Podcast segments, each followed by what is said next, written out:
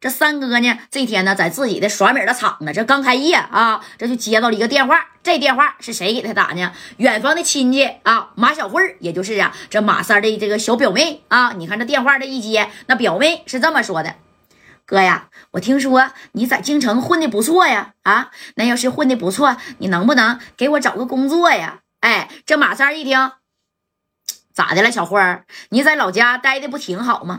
好啥呀，一点都不好。那我那同学啊，唱歌每每个月那能挣一两个 W 呢。我看你在四九城不是认识挺多人吗？哥呀，你给我安排安排呗。我想啊，去京城发展发展，我就想唱歌多挣点米儿。哎，你说好久呢，他也没有说跟马三啊开过这口了。正宫这马三这一合计，那行吧。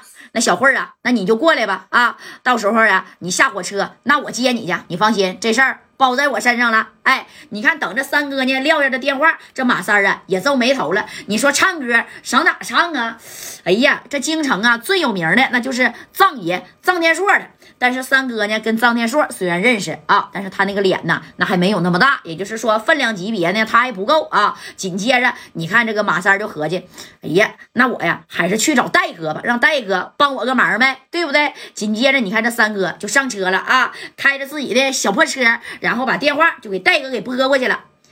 贾代呀，在哪呢？啊，我这呀整点上好的人参，哎呀，路边酒，嘎嘎好，我给你送去点。啊！你看这戴哥一听，怎么的了？三哥是不是有啥事儿啊？啊，这回是想冲我借米儿，还是借人啊？那不是，我有点事儿，那是真有事儿啊！我就知道你马三这酒啊，我家带那可不是白喝的，那就那个我有个表妹，哎，从老家过来了。那你看家带，你你给安排安排呗。他想啊，到夜场唱歌，多挣点米儿，干啥？到夜场唱歌？三哥呀，你疯了吧？啊，那夜场那那那多乱，你还不知道吗？那小姑娘到那儿那能有好吗？她能招呼得来吗？不是，贾代呀，他就想啊学唱歌，学好了以后，那没准儿到哪是演个出啥的啊？你看，你给帮帮忙呗。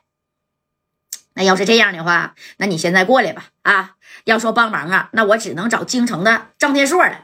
这天硕啊，你说开一个朋友酒吧不行啊，就让他到那儿去吧。啊，咱还能稳当点，放心点。要不然到别的地方，那咱也不放心呢。那你妹妹不就是我家代的妹妹吗？你看给三哥给乐毙了。你放心吧，家代啊，我这酒啊，我都给你拿去。哎，你在这等我啊，等我接到了我我的妹妹小慧儿，我带小慧儿啊亲自拜访你去。你看，本来想开车呢，直接给戴哥把这酒送去，这紧接。别打电话就解决了，你看三哥啪就掉头了啊！不用去了，还要啥酒啊？等以后啊见面再说吧。哎，等着呢。你看这过两天啊，这马三呢就把自己的小妹妹啊马小慧就给接来了。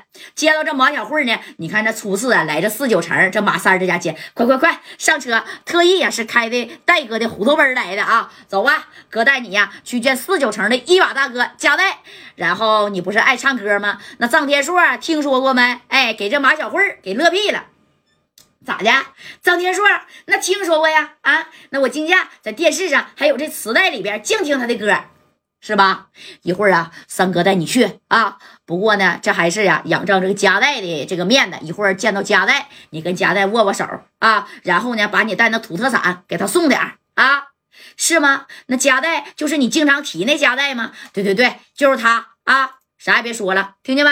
啊，行，一会儿会来点事儿，哎。紧接着，你看这马三啊，就带着个马小慧去见这个家代了。到那以后呢，这戴哥一看这小姑娘长得是真漂亮啊啊，二十一二岁，那家伙风华正茂的年纪，一米七的大个啊，前凸后翘的水汪汪的大眼睛，瓜子脸，哎呀，柳叶弯眉的，这可真是啊！这戴哥这一看，哎呀，真行啊！马三啊，想不到你长得其貌不扬的，你这妹妹那还真不错。那说啥呢？啊，要不然我能找你帮忙吗？要不然我随便给他塞到一个酒吧里去，不就得了？吗？啊！哎呀，马三儿，你这是算计我呢？哎，不不不，戴哥，你赶紧的给天硕打电话吧。你给他打完电话，我就给我这个小妹妹呀，我就送到天硕那个朋友酒吧去。哎，这还得加代出面啊。你看戴哥这一看，行，妹子你放心吧，你是马三儿的妹妹，那也是我家代的妹妹啊。要是到了天硕的酒吧遇上什么困难，你就直接跟天硕说就行。解决不了，你就直接给我家代打电话。那行，那谢谢你了，家代大哥。这我家里带的土特产，夸啊！这一一小兜的小蘑菇给戴哥就推过去了啊！礼轻情意重嘛。那你看，紧接着呀，这加代就把电话拿起来了，那是打给谁呀？打给张天硕的啊！这张天硕，你看能不能给面？那戴哥的面，他就是不想给，那也不行啊！哎，戴哥救他多少回呢？天硕啊，哎，戴哥怎么事啊？我呢来了一个妹妹啊，马三你知道吧？马三的表妹。哎，这小姑娘啊，人美，声音也好，你给栽培栽培啊！你教教她唱唱歌，晚上的时候让她上台唱几曲啊！不要你米儿，你就让她跟你学就行，行不行？就当是你徒弟了，你能带带不？哎，这天硕一听，那能，那别人说话不好使，那你家代说话还不好使吗？啊，就是马三啊，直接找我，我张天硕也得给他这面子呀。没事儿，你让那个，呃，多大岁数了？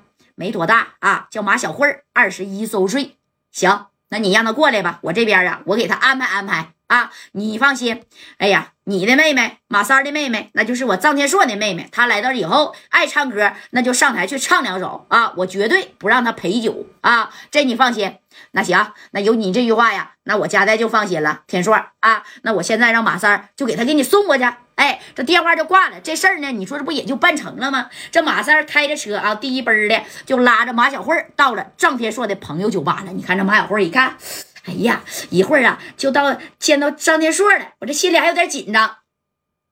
紧张啥呀？有我马三带，你还紧张啊？一会儿张天硕得叫我声三哥呢。没事儿，你跟我进去吧。啊，以后啊，你这这在这朋友酒吧，你就提我提家带，那都好使啊。想咋唱就咋唱，有啥音调不会的就问张天硕。哎，紧接着呢，那你看见到张天硕以后，这张天硕啊也是握握手啊。当时天硕就说了：“三哥，你把那个表妹呀留着吧。啊。”没事儿，我教教他，有这个三两个月那就出徒了啊！我你还不放心吗？行，那张天硕啊，这事儿我可交给你了啊！我这妹妹呀，哎，小地方来的啊，小县城的，没见过啥大世面，你别笑话俺们。那说啥话呢？